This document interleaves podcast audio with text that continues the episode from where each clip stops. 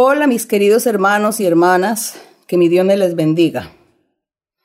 Espero que todos ustedes estén reunidos en sus casas, en su vivienda, con su familia, estén leyendo la Biblia, estén orando al Señor, pidiéndole a Dios misericordia, porque los días son muy difíciles. Todo esto nos hace recordar a todas las historias bíblicas, a todo eh, lo que la Biblia menciona cuando el Señor se enojaba y mandaba muchos castigos. Mandaba, el Señor permitía que hubiese plagas, hubiese mortandad, enfermedades, que hubiese hambre, necesidades en algunos lugares, en algunas ciudades, en algunos países. Todo eso nosotros lo leemos en la Biblia y a veces eh, se nos pasa por alto y no sentimos nada. Leemos como una historia, pensando que eso ya pasó y que no, eso no volverá a suceder, pero lo que estamos viviendo ahora nos hace recordar esos pasajes bíblicos donde vemos a ese Dios enérgico, un Dios de amor, pero también enérgico, que está enojado y cansado el Señor también por tanto pecado, por tanta maldad en el mundo. Nosotros aquí vamos a seguir orando, a seguir leyendo la Biblia y confiando en nuestro Dios. No olvidemos que hay un salmo que dice que los que confían en Dios son como el monte de Sión, como un monte que no se mueve, sino que permanece para siempre. Así debemos nosotros confiar en nuestro Dios, pero también orar y clamarle al Señor, porque es mucha la gente que va a sufrir, la gente que sufre, que están sufriendo ya las necesidades, los niños, los ancianos, todas las personas que están sufriendo ya necesidades económicas, que no tienen que comer, porque hay mucha gente que vive al día a día. Entonces nosotros vamos a clamarle a nuestro Dios, que tenga misericordia el Señor y que acorte todos estos días de de castigo, podemos decirlo así, de pruebas difíciles. Bueno, y hoy pues vamos a estar haciendo una meditación aquí en San Juan, en el Evangelio de San Juan, en el capítulo 4, cuando el Señor Jesucristo se encontró con la mujer samaritana. Vamos a estar leyendo y meditando para alegrar nuestro corazón, para oír las promesas que el Señor le hizo a la samaritana y nos alegramos un poquito porque de esta manera pues confiamos que el Señor, así como le habló a ella, nos habla a nosotros, así como a ella la consoló y le hizo promesas hermosas, pues a nosotros también el Señor nos consuela y nos hace promesas hermosas. Así que vamos a comenzar nuestra lectura que dice, cuando pues el Señor entendió que los fariseos habían oído decir, Jesús hace y bautiza más discípulos que Juan, aunque Jesús no bautizaba sino sus discípulos. Salió de Judea y se fue otra vez a Galilea. Y le era necesario pasar por Samaria. Vino pues a una ciudad de Samaria llamada Sicar, junto a la heredad que Jacob dio a su hijo José. Estaba allí el pozo de Jacob. Allí ese pozo era donde la gente sacaba agua para comer y también para darle a los animales. Eh, y dice, entonces Jesús, cansado del camino, se sentó así junto al pozo. Era como la hora sexta. La hora sexta es las doce del día. Vino una mujer de Samaria a sacar agua. Y Jesús le dijo, dame de beber. Pues sus discípulos habían ido a la ciudad a comprar de comer. La mujer samaritana le dijo, ¿Cómo? ¿Tú siendo judío me pides a mí de beber que soy mujer samaritana? Porque judíos y samaritanos no se tratan entre sí. Nosotros, según la historia, leemos que en la antigüedad, en la época de los reyes, el pueblo de Israel fue dividido en dos, en dos reinos, que era el reino de Israel, diez tribus, y, el, y la tribu de Judá, que Dios nombraba un rey para la tribu de Judá, cuya capital era Jerusalén. Y las otras diez tribus que quedaban, entonces se llamaban el Israel y entonces Dios nombraba también un rey para Israel, para esas diez tribus. Y desde ese entonces comenzó la guerra entre estas eh, tribus, es decir, entre los israelitas y los judíos, los de la tribu de Judá, comenzó una guerra entre ellos de tal manera que ellos se dividieron, o Dios más bien esparció al pueblo de Israel, como que el Señor lo desechó y el Señor tuvo en preferencia a, la tribu de Judá, cuya capital era Jerusalén. Esta ciudad pues era la, ciudad de preferencia del Señor. Y por eso desde ese tiempo hasta cuando el Señor Jesucristo ya está manifestándose, vemos que los samaritanos y los judíos no se trataban. Por eso es que la mujer le dice al Señor Jesús, le dice, Tú siendo judío, ¿por qué me diriges la palabra? ¿Por qué te, me hablas? Si soy tu enemiga, prácticamente eran enemigos, los samaritanos con los judíos. Pero Jesús en el verso 10, como el buen pastor que quería recoger sus ovejas, le dijo, si conocieras el don de Dios y quién es el que te dice, dame de beber, tú le pedirías y él te daría agua viva. Y la mujer le dijo, Señor, no tienes con qué sacarla, el pozo es hondo. ¿De dónde pues tienes el agua viva?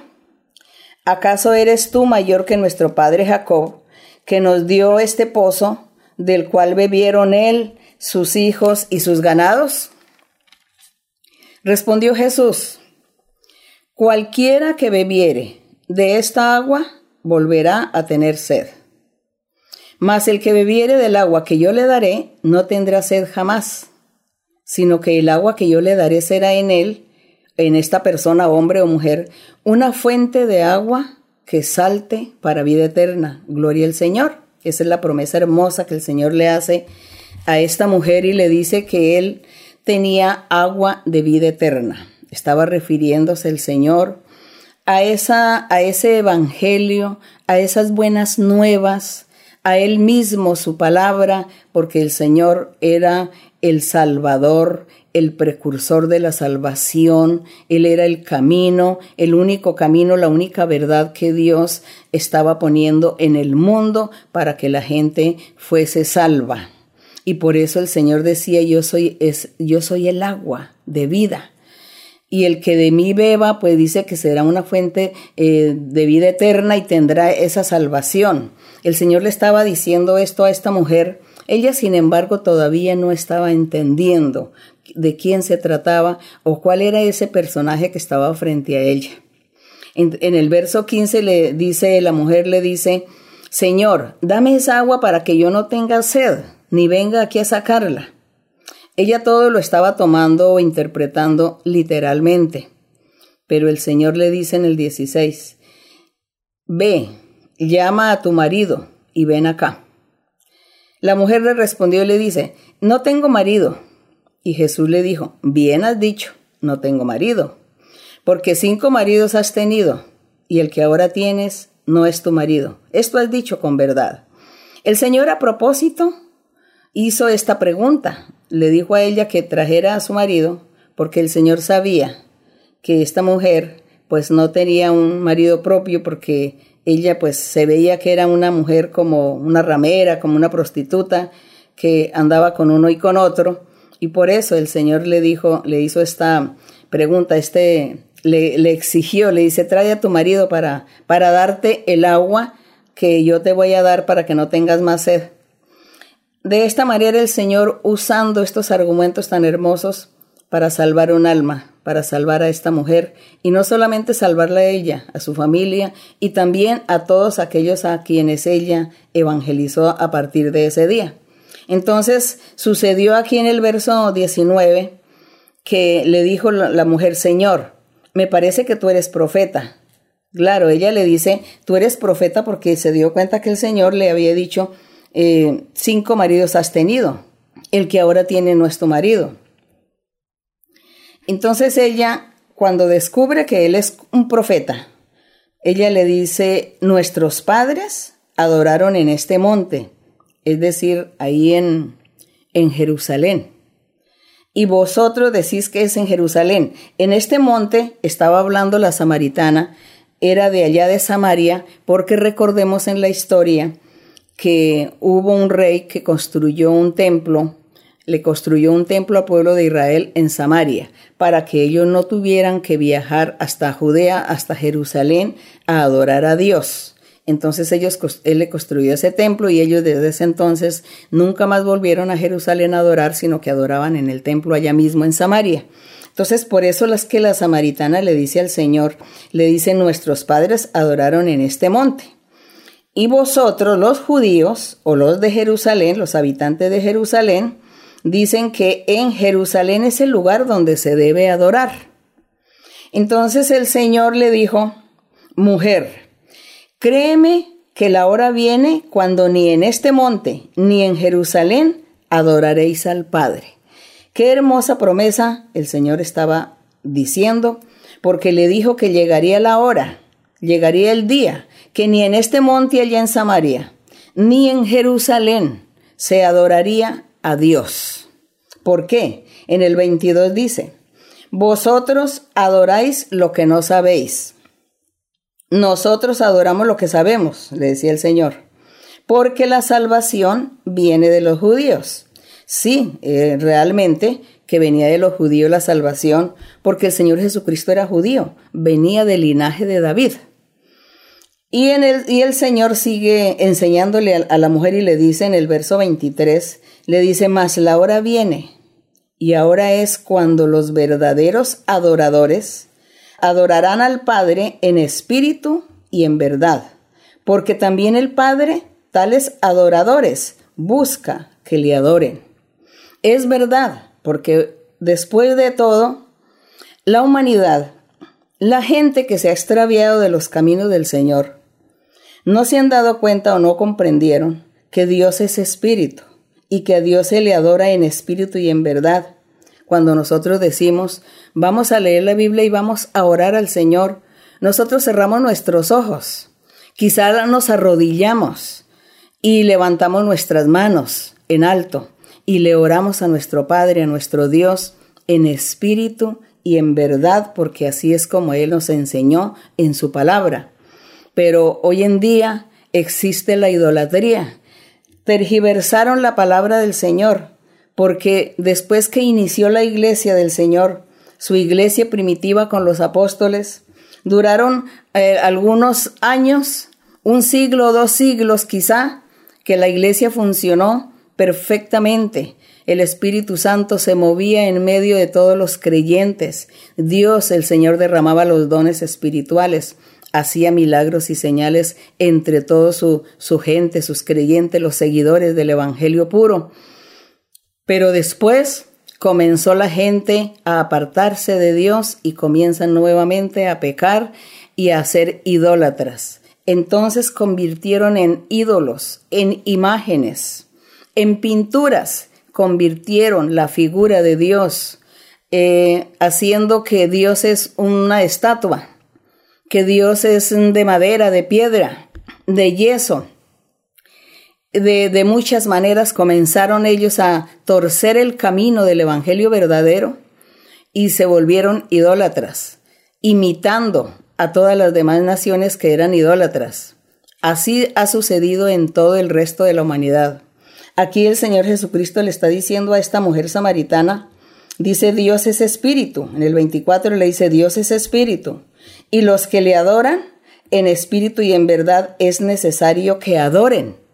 No hay que arrodillarnos ante una estatua, ante una imagen, ante una pintura, porque eso es abominación, eso es una ofensa a Dios, eso es un pecado grave delante de Dios. Eso se llama idolatría. Y la gente, la gente dice, no, pero como es el santo tal y la santa tal, le ponen el nombre del santo y de la santa a esa estatua, a esa imagen, a esa figura, y comienzan a, a rezar, a orarle y a confiar en esos ídolos y en esos dioses que no se mueven, que no tienen aliento, que no hablan, que no oyen. Entonces, nosotros por eso cuando leemos los salmos, ahí encontramos cuando Dios nos enseña sobre la idolatría, porque Dios es espíritu. Y aquí Dios le estaba diciendo a la samaritana, llegará la hora, llegará el día en que los verdaderos adoradores adorarán a Dios en espíritu y en verdad. Así es necesario que adoren. Dios es espíritu. Entonces la humanidad se corrompió. Por eso la iglesia primitiva se perdió. La iglesia primitiva desapareció. Desapareció todo, ya el Señor no se volvió a manifestar, el Espíritu Santo ya no se volvió a manifestar porque la gente se corrompió, se llenó de ambiciones, de codicia, de envidia. Cada uno quería eh, su propio bien, su propio beneficio. Cada uno buscaba puestos, lugares altos, posiciones, títulos, rangos. Todo esto comenzó a buscar la gente. Y como se apartaron de Dios, pues Dios también se aleja y quita, el Espíritu Santo se aleja de toda la gente. Pero gracias a nuestro Dios que hoy en día nosotros estamos gozando nuevamente de aquellas experiencias que vivieron los primitivos porque hoy estamos gozando de la presencia del Espíritu Santo, estamos gozando de un Dios vivo, un Dios, verdadero, un Dios al que se adora en espíritu y en verdad, y nosotros lo estamos adorando en espíritu y en verdad. Por eso debemos sentirnos orgullosos si tenemos a ese Dios y estamos confiando en Él y confiamos que Él nos va a guardar y nos va a proteger de todos estos días malos. Pero sí nosotros tenemos que orar y pedirle al Señor por la gente que sufre, por todos los que están sufriendo, por los que no conocen al Señor y están sufriendo. Oremos y pidámosle a Dios por ellos. Aquí en el verso 25 la mujer, la samaritana le dice al Señor, le dice, sé que ha de venir el Mesías llamado el Cristo. Cuando Él venga nos va a declarar todas las cosas. Y el Señor le responde, yo soy el que habla contigo. Entonces aquella mujer estaba en la ignorancia, estaba esperando a un Salvador, a un Mesías, y el Señor estaba ahí con ella. Pero gracias a nuestro Dios, gracias al Señor Jesucristo, que Él en su manifestación nos dejó el Espíritu Santo. Él bendijo a esta mujer samaritana, la salvó y asimismo también el Señor habló con sus discípulos y con sus seguidores en aquel entonces que Él estaría dejando el Espíritu Santo para que estuviera con nosotros, con los que aman a Dios, con los que adoran a Dios en espíritu y en verdad, y que el Espíritu Santo estaría con todos para siempre. Por eso nosotros creemos en esta palabra viva, creemos en la Biblia, leemos la Biblia y no hay otro libro. Creemos en un Dios en espíritu y en verdad. No hay otro. Así que la invitación para creer en un Dios en espíritu y en verdad, cerrar nuestros ojos y orar y clamar a ese Señor, al Señor, a ese Rey, a ese Creador de los cielos y la tierra, al Creador del universo. Así que la honra y la gloria sea para nuestro Dios. Vamos todos a estar haciendo una oración a nuestro Padre. Bendito Dios, Padre de nuestro Señor Jesucristo. Gracias, mi Señor, por esta tu palabra. Gracias, Señor, por tu misericordia, por tu amor, por los beneficios, por las bendiciones que tú nos has dado desde el día que te conocimos como ese Dios verdadero, ese Dios en espíritu y en verdad. Gracias, mi Señor. Padre mío, mira, Señor, la situación que estamos viviendo, Señor, a nivel mundial. Te pido, mi Señor, te pedimos, mi Señor, porque mis hermanos y mis hermanas están orando conmigo también. Te pedimos, Señor, que tú extiendas tu mano poderosa, que tú cortes todas estas plagas, quita todas estas pestes, reprende estos espíritus inmundos, estos virus, échalos fuera, repréndelos, Señor, porque tú eres poder, tu misericordia es para siempre. Confiamos en ti, mi Señor, en tu misericordia y tu amor. Gracias, Padre, en el nombre glorioso de Cristo Jesús, tu Hijo amado. Gloria a tu nombre, gloria al Señor. Cantemos al Señor ese coro hermoso que dice, yo amo a Cristo, el 148. Vamos a cantarle a nuestro Dios. Ustedes canten también. Yo amo a Cristo, Él es mi amigo, me ha salvado, me ha sanado, poder me ha dado, pues me ha llenado de gozo y fe y de santo amor. Yo amo a Cristo, Él es mi amigo, me ha salvado, me ha sanado, poder me ha dado, pues me ha llenado de gozo y fe y de santo amor. Yo amo a Cristo, Él es mi amigo, me ha salvado, me ha sanado, poder me ha dado, pues me ha llenado de gozo y fe y de santo amor. Gloria a mi Señor. Gracias, bendito Dios porque sabemos que tú nos vas a escuchar, que tú estás con nosotros y seguiremos confiando y esperando en ti, en tu amor. Gracias, Padre, en el nombre de Cristo Jesús. Amén. Gloria al Señor.